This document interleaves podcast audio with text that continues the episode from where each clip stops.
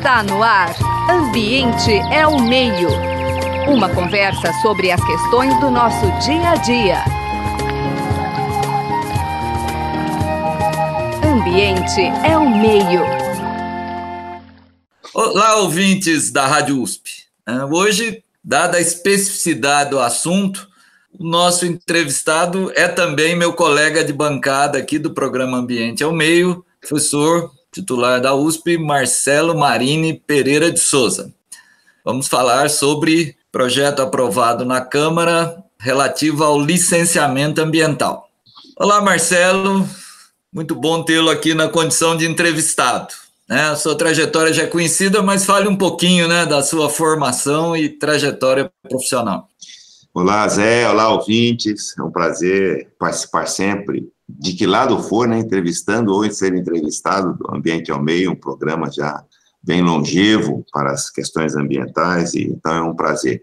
Zé Marcelo, eu sou professor da USP, acho que eu nasci professor da USP, faz tanto tempo já, né, mais de 30 anos, quase 35, e sempre na área ambiental, na área de política ambiental, instrumentos de política ambiental, e a formação básica, sou engenheiro, né, um politécnico, e sempre trabalhei nessas questões. Trabalhei na CETESB e tal. Portanto, a minha vida é a área ambiental, especificamente política e gestão ambiental. Acho que, de maneira geral, é essa a questão.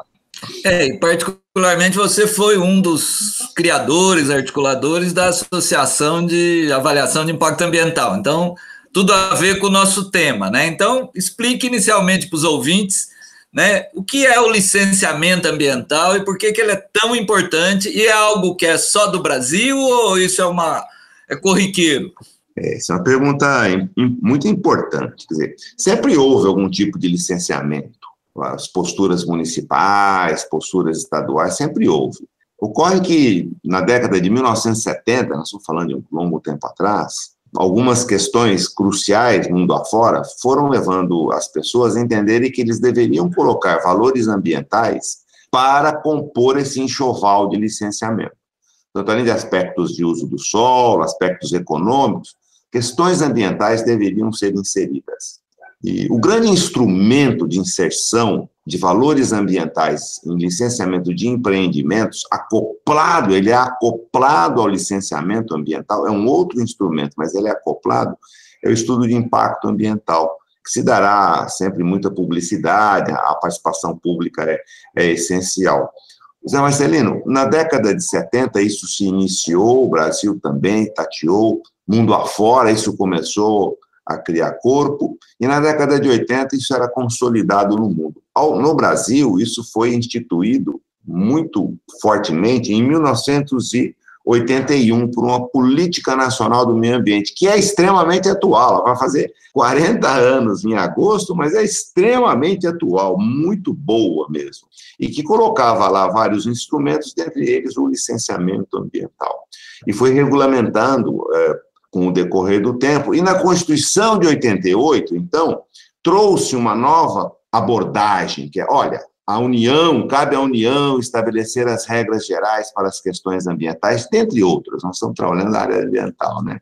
Os estados vai trabalhar com a sua especificidade e o município também.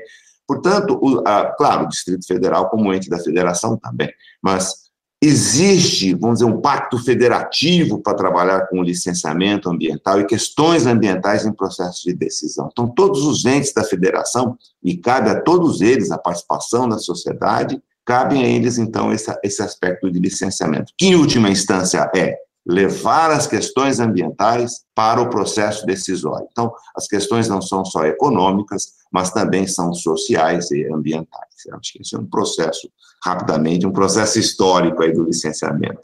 E a importância é exatamente em função do chamado princípio da precaução, ou seja, vamos evitar que o leite seja derramado para depois não ter que remediar. Essa é a ideia? É, os valores ambientais, né, no mundo surgiram com mais força e de maneira sistematizada, conforme eu mencionei, em 1970. Então, qual é o princípio do licenciamento ambiental? Esse ponto que você coloca, Zé Marcelo, é extremamente importante. Dizer, a política ambiental não está lá, objetivo, objetivo, vou preservar a área ambiental, custe o que custar. Não é isso.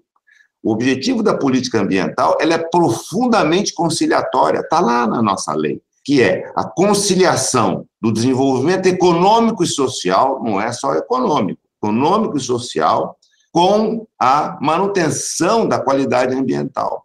Então, eu quero que haja um desenvolvimento harmônico, hoje defendido por desenvolvimento sustentável, nos objetivos do desenvolvimento sustentável, etc. Então, esse é um ponto crucial que você coloca não existe nenhum radicalismo por parte do, da, da, política ambiental. Ao contrário, ela quer exatamente a conciliação.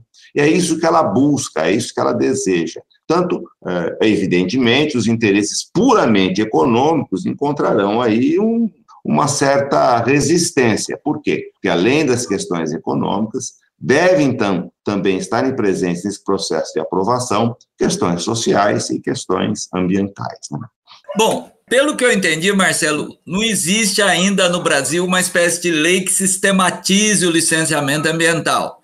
Então, o que eu te pergunto é o seguinte, né? Nós vamos debater exatamente um projeto de lei que foi aprovado, mas antes de entrar no projeto de lei, é importante esses, um esforço que normatiza o licenciamento ambiental? O, o Zé Marcelino, é, é, existe sim um regramento muito específico para o licenciamento ambiental as questões ambientais elas têm um, um caminhamento próprio em função da política ambiental, ela dotou a sociedade de, de poder decisório. Portanto, várias questões na área ambiental, padrões de qualidade, aspectos de licenciamento, são decididos com a participação de entes da sociedade. Então, o CONAMA, que é o Conselho Nacional do Meio Ambiente, ele tem algumas atribuições exclusivas, que não cabe aqui ficar escorrendo sobre todas, mas dentre elas o licenciamento, dentre elas a determinação do padrão de qualidade. Portanto, aquilo que a gente traz de experiência nas outras áreas, na área ambiental, tem as suas especificidades. E tem resoluções do CONAM, portanto, que, que está nesse ordenamento jurídico. Né? Tá, existe, entre aspas, né, uma lei, uma determinação legal, uma norma jurídica que disciplina o licenciamento, especificamente o licenciamento ambiental. É uma resolução do CONAMA de 1997, que já vem sendo aperfeiçoada e tal. O que a gente precisa entender é que não existe, nem poderá existir, frente à Constituição Federal, não poderá existir uma lei nacional que regulamente o licenciamento nos municípios. Por quê? Porque cabe ao município também essa regulamentação, naquilo que couber as suas especificidades, mas muito fortemente aos estados. Né? Os municípios são uma, uma complementação. Então, existe sim legislação ambiental e de muito boa qualidade, essa é que é a discussão. Né? Então, essa que vem substituir, substituir, etc de uma péssima qualidade, negando princípios básicos na, no licenciamento ambiental. Portanto, essa, esse discurso de que não existe uma lei de licenciamento ambiental não, não, não é real, não. Existe sim. Bom, o que é o nosso tema é que, talvez até por fa pelo fato de resoluções, são coisas às vezes também mais fáceis de serem revogadas, surgiu em 2004 né, um projeto de lei, então já se vão aí, né? Muitos anos, o projeto de lei 3.729, exatamente que tinha como tema regulamentar o licenciamento ambiental.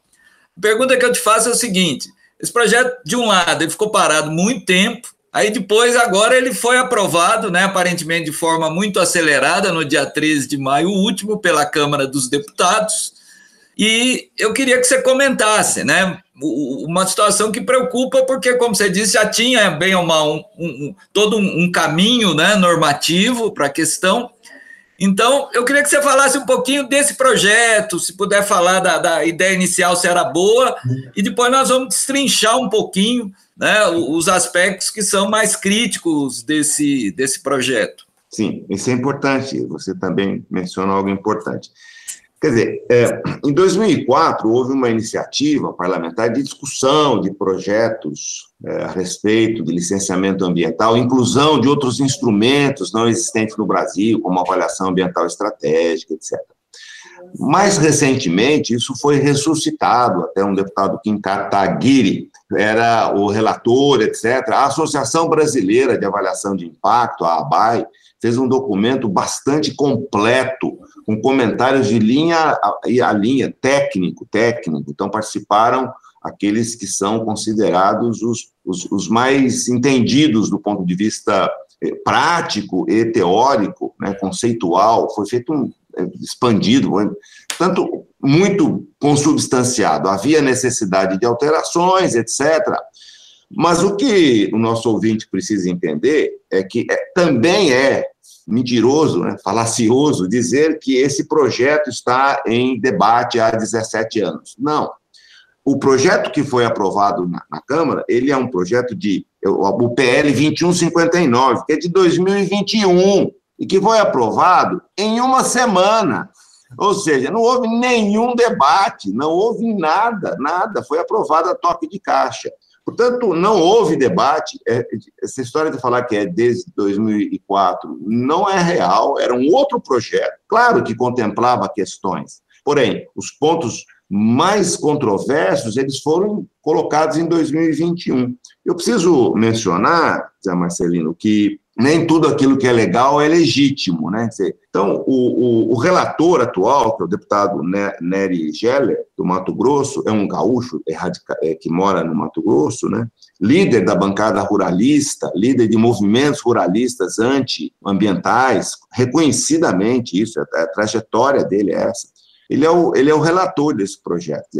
Claro que esse deputado tem legalidade para isso, ele é, ele é, deputado federal, pode ser relator, mas não tem a menor legitimidade. Tanto esse, esse, esse assodamento, essa correria para aprovar, exclu, em, em especial trazendo as questões ambientais de uma maneira muito ruim, é outro ponto importante que a sociedade precisa entender. Alto lá, é, alto lá. Ele dorme em berço esplêndido por 17 anos, nunca é discutido isso, e de repente, em uma semana, esse toque de caixa é aprovado. Portanto, é, é bastante importante é, essa, são essas colocações, que o projeto tem uma semana de discussão só. É, acrescentando, Marcelo, ainda num contexto de pandemia, né, onde, obviamente, os elementos de discussão são muito prejudicados. Mas vamos entrar um pouquinho, então, no mérito, né, ou na falta de mérito, talvez seja melhor dizer, do projeto. Então, eu vou listando alguns aspectos que a produção levantou, e aí você vai comentando, obviamente, se quiser trazer outros elementos. Mas, quer dizer, eu acho que uma primeira questão que chama atenção é que ele dispensa da necessidade de realização de licença ambiental um conjunto de atividades econômicas. Então, eu queria que você pudesse comentar que atividades que são dispensadas né, do, da realização e por que isso é preocupante. É, São Marcelino, eu diria assim, que esse PL que foi aprovado e agora está em debate no Senado, ele é um show de horrores do ponto de vista conceitual e técnico, né? Primeiro, eu quero deixar claro aos ouvintes que ele não encontra ressonância em nenhum país do mundo, nenhum país do mundo. Não há paralelo em nenhum país do mundo essas questões que são colocadas no Brasil. Nesse sentido, o Brasil é bastante criativo. Né? O outro aspecto bastante importante a ser colocado, que a grande discussão é, ah, não, é muito moroso, é muito demorado o licenciamento ambiental. Também não é real. O que falta é, é pessoal e tecnologia. E a reboque dessas justificativas, eles estão, então, dispensando uma série de atividades do licenciamento ambiental, ou seja, do olhar ambiental para se obter uma licença de funcionamento, vamos assim dizer. Dentre eles, nós temos estações de tratamento de esgoto, alguns aspectos de resíduos sólidos também.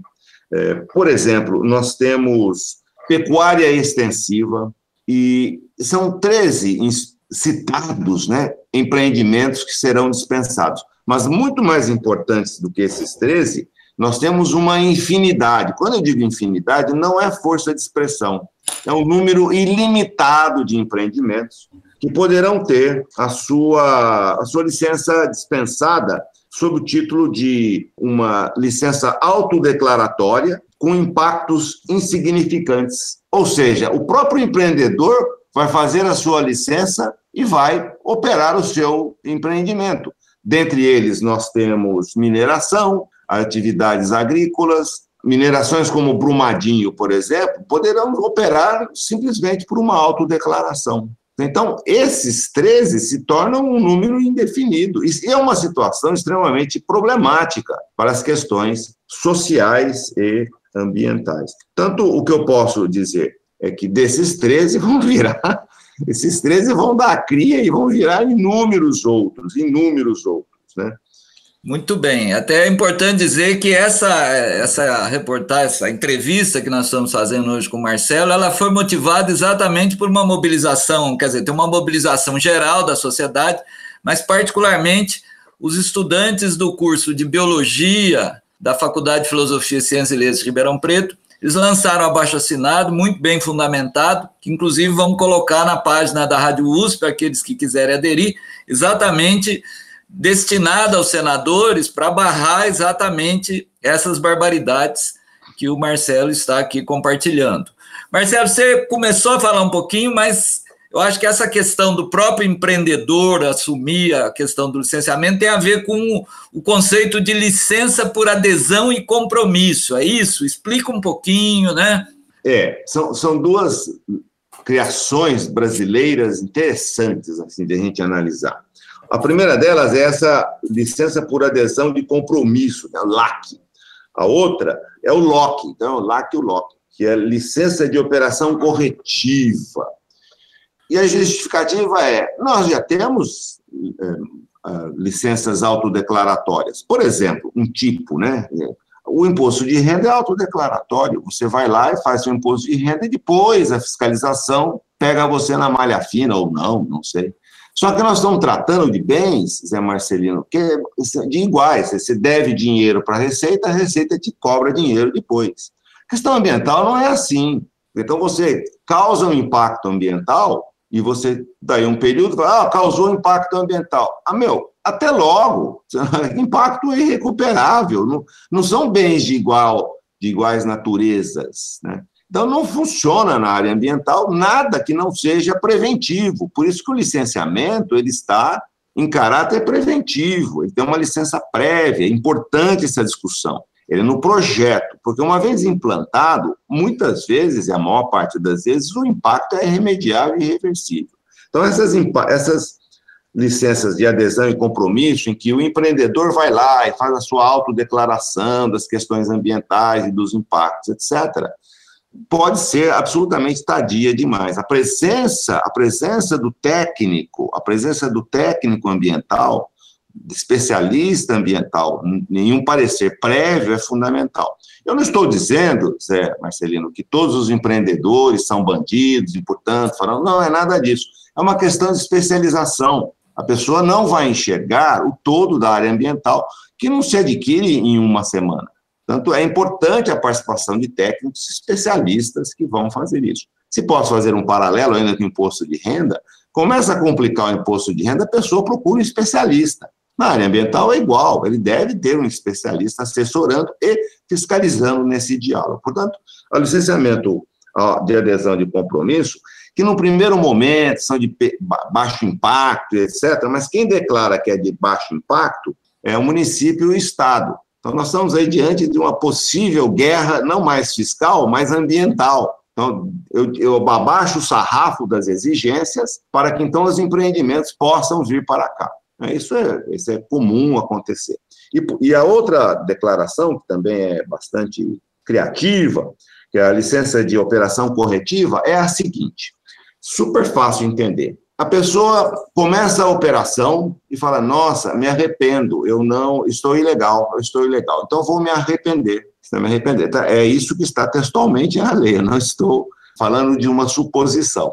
Então a pessoa vai lá, cumpre alguns requisitos, e a partir dessa declaração espontânea, uma vez que ela seja espontânea, o empreendedor estará isento de todas as penalidades criminais decorrentes de uma atividade ilegal. É, não, não, é aceitável isso. Seria mais ou menos como nós cometemos um crime, arrepender, vou lá, arrependi, ah, tá bom, já que se arrependeu, então dos crimes cometidos você não precisa mais responder por eles.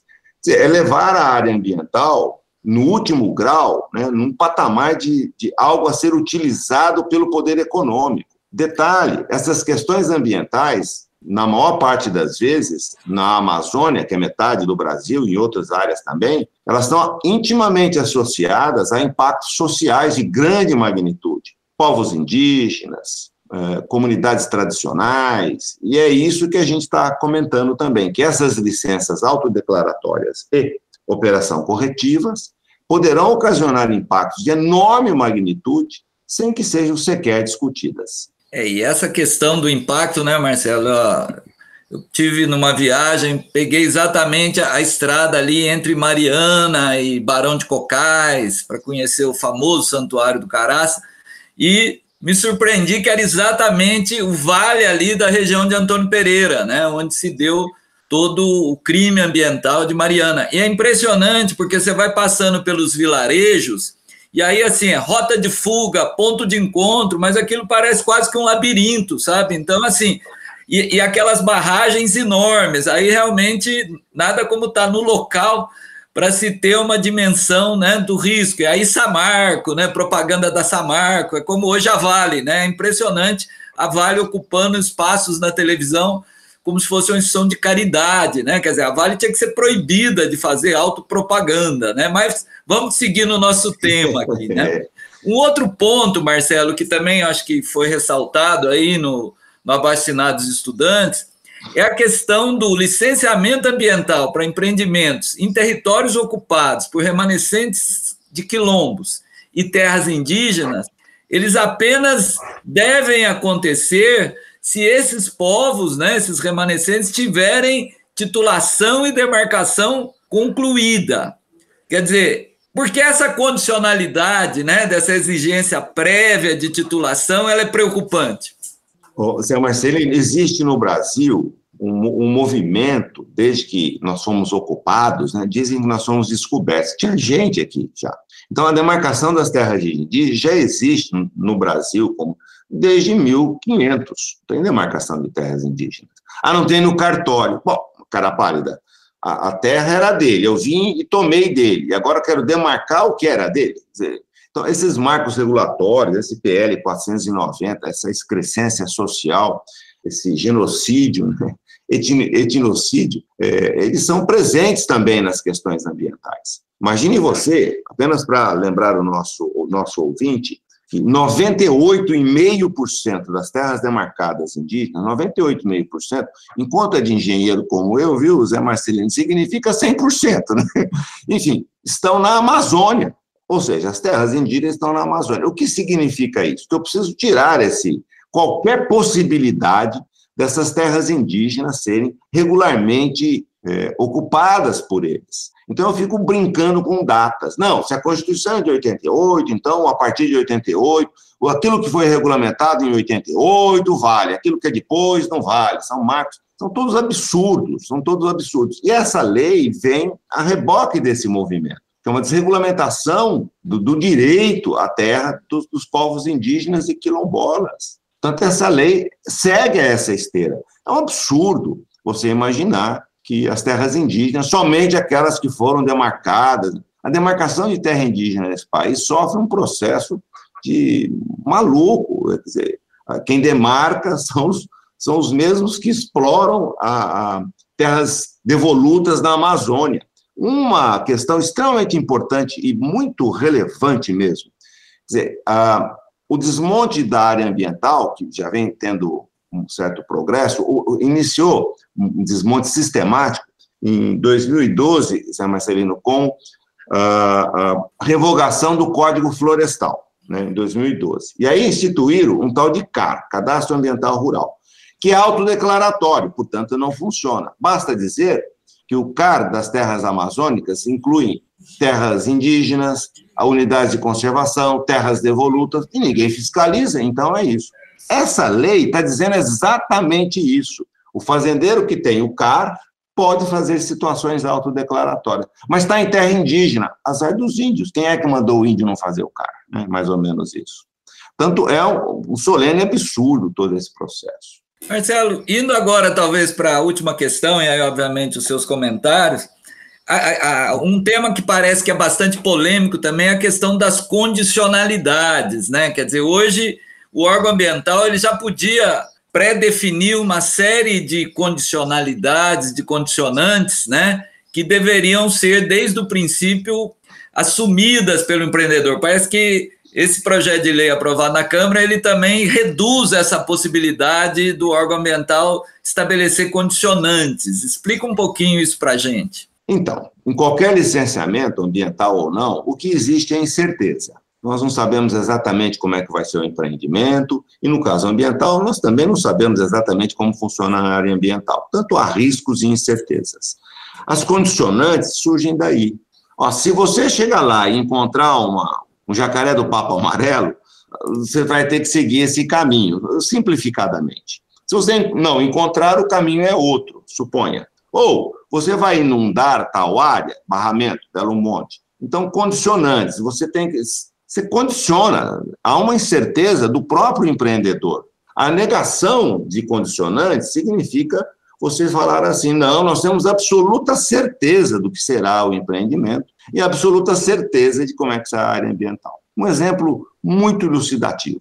Quando foi feito opções técnicas, olha que legal, a, a, estrada que liga São Paulo ao litoral, né, imigrantes, a, a, segunda perna, não a primeira, ela foi feita por túneis e por viadutos. Ou seja, você não tem essa estrada apoiada, o que gerou impactos por um caminho, mas tirou o mundo de impacto também. Em teoria, está aprovado, vamos em frente. Condicionantes. Quando começou a furar o, o morro, surgiram rochas não previstas, cujo efluente dessa furação requereu do empreendedor um sistema de tratamento dessa água para não acabar com todos os rios ali da região. Isso é uma condicionante. E aí, eu acabo com a condicionante? Eu acabo com a possibilidade de minimizar impactos e adequação ambiental. É, de novo, é um solene absurdo, né? Bom, Marcelo, você conhece o nosso ritmo aqui, o tempo acabou. Então, infelizmente, né? Então, eu queria agradecer muito, né? Como, agradecer os trabalhos técnicos, né? Na produção da Natália Stephanie, da Suiane Azenha, nosso querido Gabriel Soares na produção técnica, né? Na edição, e deixar esse minuto final para os seus comentários aí. Então, acho que a sociedade tem maturidade para se antepor a essas questões. Acho que ela deve participar. O programa Ambiente ao Meio participa, divulgando a própria Rádio USP, os alunos da biologia, abaixo assinado. Então, você que é contrário a esses aspectos tem que se engajar, né, participar desse processo, dessas discussões, exigir que as questões ambientais sejam colocadas num patamar adequado de processo de decisão. Acho que essa é a grande discussão. A Associação Brasileira de Avaliação de Impactos e muitas outras associações também lutam contra esse processo. Muito obrigado, Marcelo. Zé, eu que agradeço. Um abração a todos. Programa Ambiente ao Meio de hoje conversou com o professor Marcelo Marini Pereira de Souza sobre projeto de lei aprovado na Câmara dos Deputados que, sob a égide de provar o licenciamento ambiental, representa um grande retrocesso num aspecto que o Brasil já foi também exemplo mundial. Muito obrigado. Você acabou de ouvir Ambiente é o Meio. Produção e apresentação: José Marcelino e Marcelo Pereira. Música tema: Evandro Navarro. Sonoplastia: Mariovaldo Avelino. Ouça também este e outros programas em www.ribeirão.usp.br.